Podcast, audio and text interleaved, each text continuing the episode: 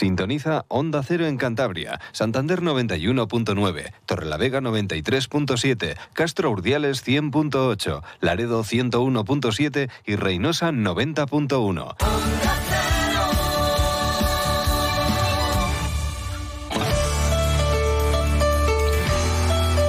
Cantabria en la Onda. Deportes con Fran Diez. Onda Cero.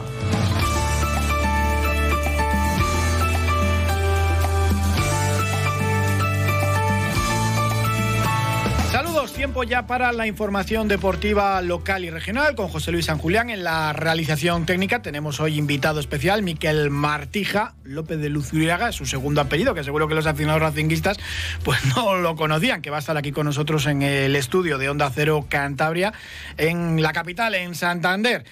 Antes, pues varias cosas que contarles. Entrenamiento del Racing sin demasiadas novedades. La verdad que es un buen momento para que nos visite Miquel Martija porque todo va bien. Es el momento más dulce en lo deportivo en los últimos años del Racing, más de una década. Recuerden que los tres últimos pasos del conjunto santanderino por segunda división pues no fueron demasiado buenos y terminaron con descenso. Y ahora estamos a siete puntos de ventaja ¿no? respecto al primer equipo que marca esa posición de descenso, la Ponferradina. Así que es un buen momento. Los fichajes de invierno también han salido bien, eh, con lo cual, pues bueno, eh, hablaremos mucho de fútbol, de futuro, de presente y de pasado. De otros deportes, pues destacar en bolos eh, la victoria contundente de comillas ante J Cuesta 4 a 0 y que se va a enfrentar el conjunto comillano el viernes en la final de la Copa Pebol, el primer título del Bolo Palma de esta temporada, a Camargo, a las 7 en la bolera Tercilla, que no tenemos vaca gigante para mañana, como les contábamos, y alguna cosilla más. Eh, vamos con el entrenamiento del Racing, donde no hay demasiadas novedades. Hasta la enfermería está libre, solo queda Pablo Bobadilla, y es que hasta el comité de competición retira cartulinas amarillas, que es casi casi un milagro, la de Íñigo Vicente, que hubiese sido la cuarta tarjeta. Germán, el gaditano del Racing, eh, lo comentaba con ese acento que da gusto escuchar. ¿eh? Eh, ojalá que esta buena dinámica se prolongue todo lo que se pueda. Estamos con mucha confianza, es verdad que nos encontramos en muy buena dinámica y esto hay que estirarlo lo máximo posible, ¿no? sabiendo de, de, la dificultad que eso conlleva, el hacer muchos puntos, pero hay muchísimo trabajo detrás y el lunes puede tener un partido complicado ante un rival, como bien dices, pues bueno, en principio se suponía que iba a estar más arriba, están haciendo un buen año, sobre todo en casa, y, y lo vamos a tener difícil, ¿no? Para sumar tres puntos. Un consejo y empezamos la entrevista con Miquel Martija. ¿Todavía no sabes qué vas a hacer el fin de semana? Visita la gran feria Blendio Ocasión. Los días 10, 11 y 12 de marzo, de 11 de la mañana a 8 de la tarde, en el mercado de ganados de Torrelavega, la mayor oferta de vehículos usados con todas las garantías del grupo Blendio. Con zona de juegos infantiles y de restauración con food trucks totalmente cubiertas para poder disfrutar en familia. Ven a pasar un fin de semana diferente. Elige tu coche y participa en nuestros increíbles sorteos. Grupo Blendio, en movimiento contigo.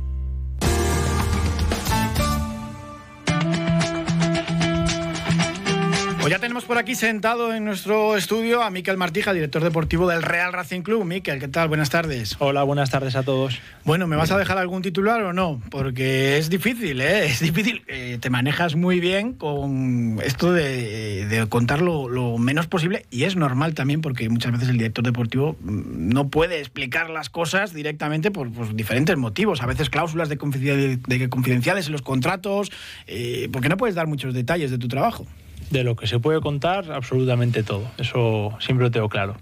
Es un buen momento, lo decía al inicio del programa, para venir, porque estamos en un momento dulce que no se recuerda eh, en el racinguismo, porque llevamos una década pues bastante negativa. Eh, quizás los peores momentos de, la institución, aunque ha habido muchos, ¿eh? que el Racing es a lo largo de su historia un club muy sufridor, pero, pero es verdad que ahora parece que, que nos sonríe la suerte y el buen trabajo también que ha habido detrás. Bueno, el departamento de comunicación ya venía apretando diciendo que el año se está acabando y que no estábamos yendo a los sitios donde tenemos que estar, que es donde hacéis un trabajo importante para, para difundir el día a día de, un club de 110 años de historia y por eso es el momento, que acompañe un buen momento, pues, pues a todos nos alegra, ¿no? Y que también hablemos, que hagamos saber a la gente cómo estamos en el día a día, lo que se está haciendo y también pensando en el presente, que es, es, el, el, deber, pero yo como director, director deportivo también en el futuro del club, ¿no? que al final vas eh, escarbando y cada periodo tiene su momento, se cerró el mercado invernal y ahora ya pues tengo un recorrido hacia el verano, ¿no? que es el cierre de la temporada. Es verdad que el triunfo en Málaga, pues eh, desde luego cambia mucho el panorama. El lunes lo contábamos, esas eh, encuestas, esas estadísticas de, dinámicas de Opta, ¿no? la empresa británica, que daban al Racing solamente un 3% de posibilidades de descenso, pero claro, esto, esto no es un número, si son cifras y, estadísticas, ni dinámicas, y que queda también su, su recorrido. ¿no? no te puedes dormir porque todos aprietan nada, la victoria del, fin de semana ha sido una victoria de, mucho peso, imponente, porque era un escenario complejo, por mucho que la dinámica del club del Málaga no, era la adecuada, pero al final sí que creo que es un equipo, era un equipo que por plantilla, por, por, estadio, por la afición, vimos un estadio lleno, arropando a, ellos y, y, para nosotros es gratificante, ¿no? Que la plantilla haya dado un paso así en un escenario como es y que el cuerpo técnico haya sacado rendimiento, pues para nosotros es un día importante. Lo que tenemos que hacer para mí es muy claro. Eh, dicho una palabra muy rápida es seguir apretando y lo, lo que creo es que las buenas dinámicas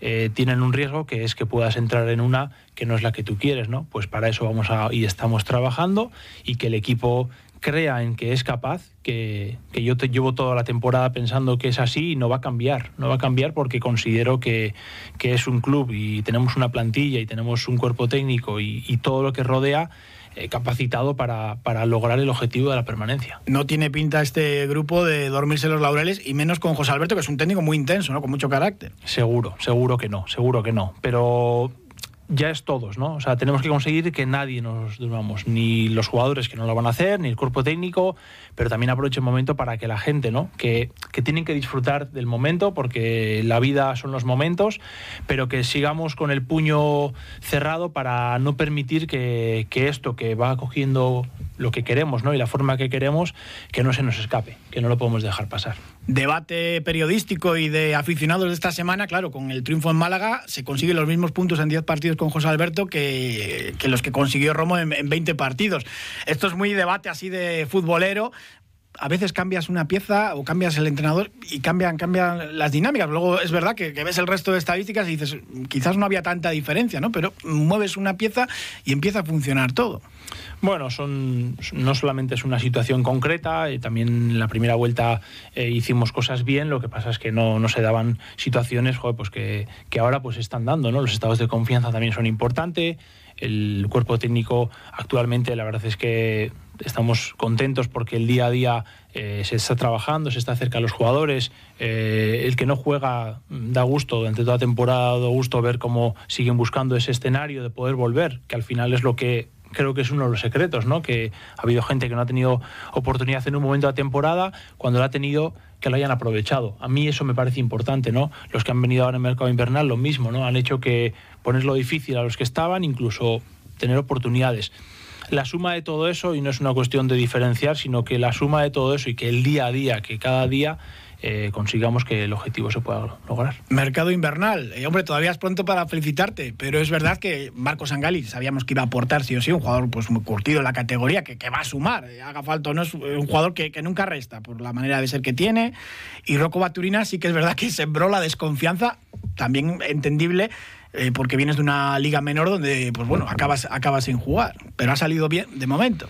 Sí, las notas al final, con todo, lo más importante y el análisis que a mí siempre me gusta decir es que cuando actuamos en el mercado, tanto en verano, pero sobre todo en el invierno, eh, yo tenía muy claro que teníamos que actuar con, en consecuencia, es decir, lo que hagamos, que realmente estemos convencidos que el margen de error, que siempre lo hay, es, es inevitable, pero que lo minimicemos al máximo y optimizar el recurso, es decir, si vamos a ir a por algo, que, que sepamos para qué es, ¿no? Mm, las dos situaciones, mm, la ventaja es lo mismo, ¿no? Eh, José Alberto también confiaba en, las dos opciones que, hemos, que hemos hecho. Bueno, José Alberto suele hablar más claro de fichajes y decía, yo eh, le, he visto después y tal. No, eh, hombre, ¿te ha sorprendido a ti, por ejemplo, el rendimiento de, de Rocco Baturina? José os, os, habrá comentado eso, pero sobre todo al final lo que quiero que quede muy claro, que esto lo podemos contar y me gusta que se sepa, todos los fichajes los consensuamos, ¿vale? Salgan bien o salga mal, yo soy el máximo responsable, por eso cuando llegué, Alfredo y Pedro me dijeron, Miquel, ahí tienes la área deportiva, a curar, y yo voy a responder, voy a responder a, las críticas, al fracaso, a lo que salga mal, yo voy a responder a ello y voy a intentar que eso sea lo menos posible. Para eso es la ocupación del día a día. Muchas veces dices, ¿qué haces en la oficina? Pues, pues estás repasando, estás repasando contratos. Pero tú cuando fuiste allá donde José Alberto y le dijiste, mira, tengo esta opción, ya que habían fallado también otras, ¿no? Por diferentes cuestiones, y pues mira, está este delantero, ¿qué, qué te parece? Juega en Eslovenia y pertenece al Ferenbaros. Siempre me gusta trabajar con opciones reales, es eh, donde, donde intento optimizarlo, ¿no? Entonces, cuando se nos dio la oportunidad de, de Rocco, como la de Marco, pues hicimos el protocolo eh, habitual, ¿no? Que es, vamos un poco más al detalle de lo que queremos y en este caso Rocco, que es el nombre que estamos eh, comentando, lo que veíamos era que se adaptaba muy bien a lo que a lo que José iba a querer, ¿no? Que era un jugador que en la última línea también iba a jugar y es un poco lo que queríamos. Nos está ayudando en eso y estamos contentos de que el colectivo pues, salga beneficiado de, esto, ¿no? No, me lo, no me lo puedes decir, ¿se puede quedar o no? Eh, ¿La opción de compra que tiene el Racing, esa opción de compra es asequible o no? Bueno, las opciones de compra siempre son exigentes porque somos un club de segunda división. La ventaja es que a mí me gusta trabajar en el máximo de los escenarios posibles, que si es una cesión y encima tenemos una opción, sea mejor. El haberlo o no haberlo, eso será todo al final de la temporada y ya os adelanto que lo que hagamos seguro que va a estar bien, porque le vamos a dedicar todo el tiempo y todo el cariño del mundo. ¿Es más de medio millón de euros o menos? No, se puede hablar de cifras concretas. es normal, ¿eh? Sí, porque al final hay una confidencialidad en los contratos. Claro, hay que recordar que el Ferenbaros pagó creo que un millón de euros por él cuando, cuando le fichó. Que, las cifras en el fútbol muchas veces eh, son, son esas, ¿no? Ocurre también parecido con Jürgen Eliting o, en Bobla no tiene cláusula, pero bueno, me imagino que visto lo visto, eh, llames al mayor lo que viene, oye, me le, prestas otra temporada. Nada, todavía lo del año que viene ya, ya hay tiempo. Lo más importante es centrarnos en que hablemos mucho de los jugadores que tenemos, que eso es una gran noticia y eso al final tiene mucho que ver toda la gente que rodea primero ellos, los jugadores y todo el mundo que rodea a los jugadores que están a plena disposición para sacar el mejor rendimiento de ellos y me alegra eso, ¿no? que tengamos mucho debate positivo de muchos jugadores de la plantilla, que eso al final pues se traduce en puntos y se traduce en que vayamos alejando los puestos de descenso. ¿no? En estos momentos menos locura que en mercado invernal eh, o en el mercado de verano, pero trabajando ya para la campaña que viene donde prácticamente ya está eh, la plantilla pues muy configurada. Los últimos años, claro, era con otras categorías, pero prácticamente había que fichar 14, 15, 16 jugadores, ahora tienes ya 20 con contrato ¿no? Eh, para, para el curso que viene. Sí, bueno, ahora mismo mi día a día, a partir del cierre de mercado, se centra en dos aspectos concretos. Uno es el día a día propio de los equipos, de estar cerca y, aportar las decisiones que tengamos que tomar o situaciones que tengamos que, llevar a cabo. Y la otra es, evidentemente, pues yo ya tengo mis, mis trabajos, vamos a decir, ya activados para primero conocer que es lo que tenemos contractualmente. Eh, ya sabéis que cuando yo llegué hablé de, y sigo hablando del tema de intentar dar eh, esa estabilidad, ¿no? ese aspecto de intentar asentar el equipo en una categoría que el club lo necesita, que es la segunda división.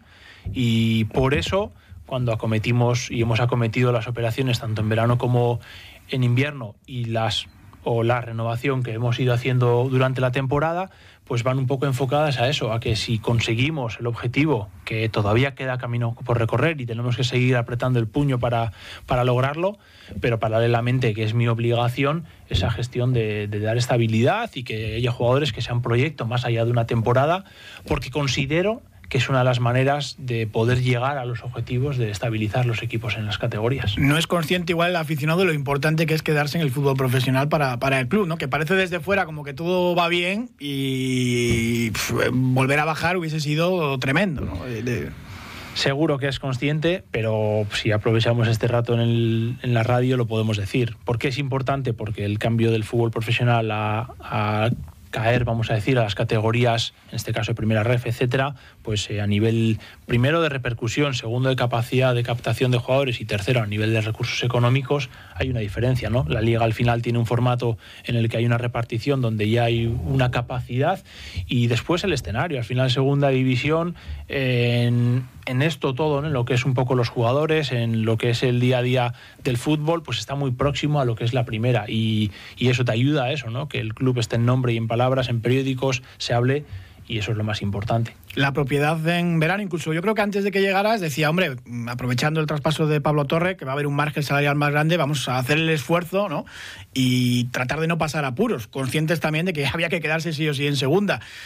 Al final, bueno, con esos 7 millones eh, de euros largos después del, mercado de invierno, hay equipos que tienen menos. Y bueno, parece que vamos encaminados a, a no sufrir demasiado, ¿no?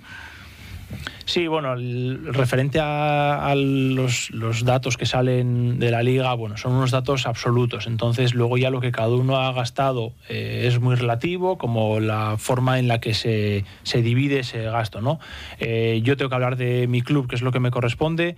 El club desde el principio me ha dejado hacerlo como yo quisiera y eso es una virtud y una gran ventaja no me han condicionado, han puesto todo sobre, sobre la mesa. Y lo único que he ido haciendo es entender que, las decisiones hay que tomarlas en el momento y que pudiésemos optar a que no solamente tuviésemos un equipo competitivo la actual temporada, que era lo más importante, sino que mediante la posibilidad de quedarnos en esta categoría que que confiamos y tenemos que seguir apretando para lograrlo, eh, tengamos camino también para el siguiente, ¿no? Eso es un poco mi obligación, pero yo me centro en el día a día, es lo más importante y en la actualidad es hoy 36 puntos, todavía nos queda camino por recorrer. Y 36 años que tienes, eh, ¿te ha pesado la responsabilidad? Primera vez que eras director deportivo, toda la vida trabajando por secretarías técnicas y demás, pero primera vez pesa mucho. ¿Ha habido algún día esto que tiro el teléfono como hacen los tenistas con la raqueta? Tengo paciencia, es una de las cosas que tengo, otras me fallan, pero bueno, esa tengo. Y este cargo sí que es verdad que tiene, tiene mucho de eso, ¿no? De tener que estar pues eh, continuamente, ha podido ganar el equipo y tú sigues con un problema, pues por lo que sea, ¿no? Porque hay un jugador que no ha jugado, porque tienes situaciones que, que lidiar o tienes preocupaciones.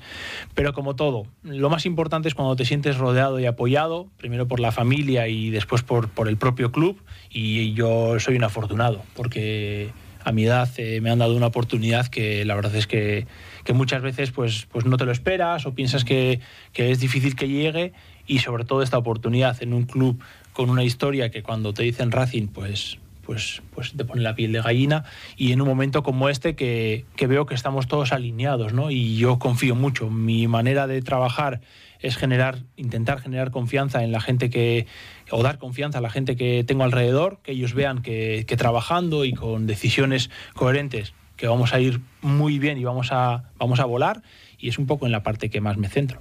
Tema cantera, eh, Geray y Mario han sido grandes alegrías. Los cedidos en primera RF, por diferentes causas, pues de momento parece que no están teniendo demasiada suerte, ¿no? Eh, Bustillo sí está jugando, o Juan, pero pues sus equipos están en la zona de abajo. Camus acaba de llegar a Córdoba tema cantera, es importante también que salgan jugadores, pero la segunda es, difícil tener minutos y nadie regala nada. Sí, es difícil, es difícil, pero ahí estamos. Eh, Gonzalo Colsa como director de cantera y todo el equipo que, rodea están haciendo un trabajo formidable porque hay una dedicación y una disciplina total. Estamos implantando mucho en el día a día para que los chicos vayan creciendo y esto no se puede ver en un tiempo corto, esto es a un medio largo plazo. Otra cosa es que hay decisiones que vas tomando y se van dando cosas de las que ya estaban hechas, que evidentemente hay que aprovecharlas y los nombres que has mencionado como Mario y como Jeray pues son buenas noticias que seguimos acompañándolas, es decir, que, hay mucho camino por recorrer. A mí me preocupa mucho cuando hay gente que se está cerca y te habla de, de esa de esa celeridad, ¿no? De ha jugado un día y ya parece que, lo tiene que hacer todo bien y ya tiene que ser todo bien y no, esto es un proceso, hay momentos en los que por necesidad tienen que estar, hay veces que es porque ellos están haciéndolo bien y los procesos no son solamente lineales, hay veces que hay que esperar, hay que volver a intentar y esa es nuestra obligación y preocupación, estamos muy cerca de ellos tanto de los que están ahora como Yera y Mario con el primer equipo, pero el resto de los chicos en el Radio Cantabria, juveniles, etcétera, y los chicos que están fuera, de los cuales también me gustaría hacer saber que los cedidos es más difícil estar con ellos, pero todas las semanas tienen un seguimiento, les llamamos, les mandamos los vídeos de los partidos y los resultados de sus equipos pues nos afectan, pero menos. Lo que nos importa más es que ellos estén preparados en el día a día y cuando tienen la oportunidad de competir, pues bueno, que lo vayan aprovechando, ¿no? que es eh, la manera un poco de poder crecer. Como decíamos al principio, no puedes hablar muchas veces de partes de, tu trabajo ni de cifras. Y he preparado yo un 11 para conocerte mejor, eh, que no tiene tampoco que ver eh, específicamente con la dirección deportiva, y es un poquito de, todo. un 11, aquí no tenemos a las hormigas del hormiguero, pero tenemos música de test, para hacerte estas 11 preguntas que son fáciles, ¿eh? no te asustes, que es un examen sencillo. Después de sacar todos los títulos, también el de entrenador de dirección deportiva, esto no lo aprueba seguro. Un deporte que no sea el tuyo, es el, dorsal número uno de este 11, para conocerte mejor. ¿Qué deporte que no sea el tuyo, que sería el fútbol, sigues o practicas? Eh, lo sigo mucho, en los caballos de carrera. ¿En serio? Bueno, para allí de San Sebastián, claro, tenéis el hipódromo. Sí, sí, sí. Aquí nos llama más la atención. ¿Tu rincón preferido en Cantabria? Pues me gusta mucho la zona de Mataleñas, allí cuando el corte que hace con la mar y, estas últimas semanas en algún paseo que hemos dado la familia, con las montañas que no recuerdo el nombre, que están nevadas, que se ve, me parece un sitio espectacular. Vengo de San Sebastián y estoy hablando de que no está al nivel de la bahía, pero... pero Esta es la bahía más bonita del mundo. Pero un sitio muy recomendable, evidentemente para vosotros no, que lo conocéis, pero si alguien que no sea de aquí, que no ha ido, si puede hacerlo, me pilla cerca de casa y ahí por el campo de gol de Mataleña y todo. La senda de Mataleña siempre recomendable. Un sitio muy recomendable. Última serie a la que te has enganchado. Eh, he visto con mi mujer la de machos alfa, machos alfa. Machos alfa, sí, sí me suena. no es, no suelo ver yo mucha española, pero la última que vimos. Estilo de música preferido. Mm, muy variado. Me gusta mucho la música, que al final no es por un estilo, sino que cuando la estás escuchando, hay veces que es por los momentos que has podido vivir, en el momento que te ha sucedido, que la siento, ¿no? que, la vivo. Entonces no voy a un género en concreto, sino que voy mucho más a una situación de cuando has vivido momentos con esa canción o has tenido eh, de buen recuerdo. Pero también es verdad que tengo que decir que mi grupo favorito es Fito y los Fitipaldis. Oh, Fito. Sabes que, hombre, es vasco, pero medio cántabro, ¿eh? que veraneaba en Laredo. En Laredo, en Laredo, sí sí, sí sí, Un animal de Cabárceno. Doy por supuesto que ya has ido al Parque de Naturaleza de Cabárceno y me está haciendo que no con la... No tienes tiempo ni siquiera para ir un día. Yo no he ido, yo no he ido. Lo voy a hacer, pero no he estado. bueno, lo cambiamos por animal preferido. Cabárceno tiene casi todos, ¿eh? eh perro y de raza Border Collie. Me parecen un animal inteligente, muy, muy atento, juega y bueno, es el perro que tenemos en la familia. ¿De qué jugabas cuando jugabas al fútbol? Centrocampista. Creador. No me gustaba saltar de cabeza, no me gustaba disputar, solamente jugaba con el balón. Por eso no, no hice nada en el fútbol. ¿Plato típico de Cantabria preferido? Me ha gustado mucho la tortilla que hacen aquí porque la caramelizan, le dan ahí un punto ahí de cocinarla poco. Que eso dicen los de fuera, sí, Y me ha llamado mucho la atención a bien. Bueno, pues mira, celebramos el Día Internacional de la Tortilla, que, al parecer es hoy. Si tienes que llevar a un futbolista, a un futbolista, ¿eh? a una isla desierta, ¿quién sería? No hace falta que marque goles ni nada, sino que sea apañado. Pero ¿a quién te llevarías a una isla desierta de futbolista o del mundo del fútbol? me llevaría a Víctor Diego, porque seguro que me enseñaría, como me está enseñando, eh, a sobrevivir en una isla desierta, seguro. Tienes que lanzar un penalti decisivo, derecha, izquierda, centro y fuerte o paradiña. ¿Cómo lanzarías un penalti decisivo? Soy diestro y tiraría a mi izquierda abajo. Libro de cabecera, ese que tienes en la mesita, en el baño en el salón. No, no, no, pero me quedo con el Principito. Oh, es muy importante para nosotros. Es bonito ese libro, muy recomendable también. ¿Y un futbolista que fuese ídolo de tu infancia? Eh, viví mucho con Nihat Kabechi. Fue un jugador que, que, me marcó mucho, me marcó mucho cuando yo era joven. Nihat y Kovacevic ahí en la Real, vaya, vaya delantera. La dupla, sí, sí. Pues Miquel Martija, muchísimas gracias por haber venido aquí a los estudios de Donde Cero Cantabria, que vaya todo bien, que parece que está encaminado y nada, pues eh, a preparar ya la próxima temporada, que, el director deportivo siempre tiene que ir un pasito por delante de, todo esto también. Sí, muy centrados en lo actual, en que, el primer equipo siga trabajando como lo están haciendo y que los resultados vayan acompañando. Es un buen momento, pero no podemos relajarnos, todo lo contrario, tenemos que apretar y al club en general, pues... Eh, augurarle los mejores tiempos que ojalá que puedan venir. Muchas gracias, Miquel. A vosotros.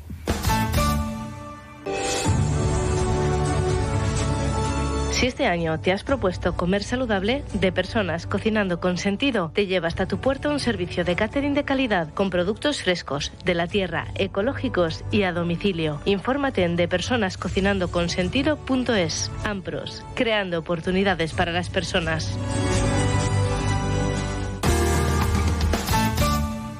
Alejandro Sañudo, buenas tardes. Hola, buenas tardes. Bueno, bueno, vaya la que habéis preparado este fin de semana en Torlavega con esa feria Blendy Ocasión. Pues sí, la verdad es que estamos muy ilusionados con ella. Es algo, bueno, pues que, que hemos parido nosotros desde el grupo y, y, vamos a montar un espectáculo, además de tener muchos, muchos coches muy atractivos y a un precio espectacular, con unas condiciones, bueno, pues como puede estar oyendo la gente en los anuncios, incluso seguro el, regalo del seguro el primer año, pues bueno, con zona infantil, para que pueda ir la gente con sus hijos y, y, puedan disfrutar los niños mientras los padres pueden ver los coches tranquilamente, con food trucks para poder tomar un aperitivo. O sea, vamos a hacer algo pues realmente bien montado y bien hecho, pues para que los clientes vean que, que el grupo Blendio, pues que ya es un grupo grande y que hacemos las cosas bien. No va a haber en Cantabria una oferta de coches de ocasión eh, como esta, ¿no? Pues la verdad es que sorprendidos, eh, sorprendidos como desde la dirección de la empresa se han volcado se han volcado con la feria y, y, los descuentos que nos están permitiendo hacer,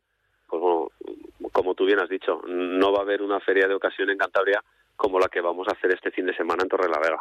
Además ahora estamos todos que nos peleamos por los coches de ocasión, porque es que hay muy pocos y la gente pues, eh, pues lo, lo demanda mucho.